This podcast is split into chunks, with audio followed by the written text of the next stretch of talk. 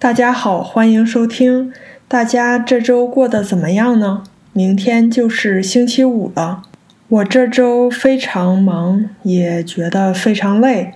为什么呢？因为这一个星期是我们学校的考试周，也就是这个学期的最后一个星期。高中从星期二开始，每天都有考试。然后初中的话，从星期四到星期五，每天上午考试。我的考试是昨天上午一场，下午一场，然后今天也是上午一场，下午一场。我上午的考试是九点到十一点，下午的考试是一点十五到三点十五，每场考试两个小时。我今年高中的考试基本上都是在 Google Form 上考。考试的这两周，学生们都要准备考试，努力的复习，会很累、很疲惫。但是老师们也不轻松。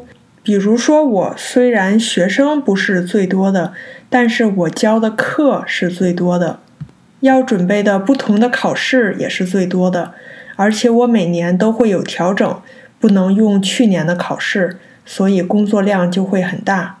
但是我也蛮喜欢考试出题的过程，跟学生准备考试一样，也是复习回顾这一整个学期所学的内容，进行一个总结和检查吧。有的学生交卷比较早，我就可以开始批改卷子。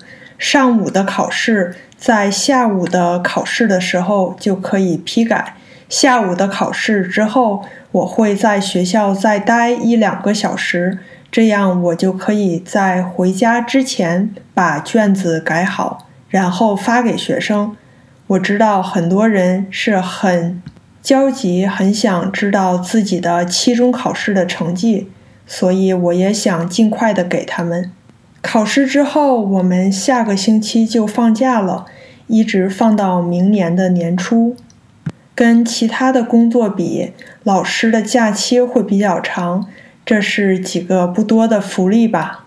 因为明天星期五我没有考试，所以我就请了假，提前进入了圣诞假期吧。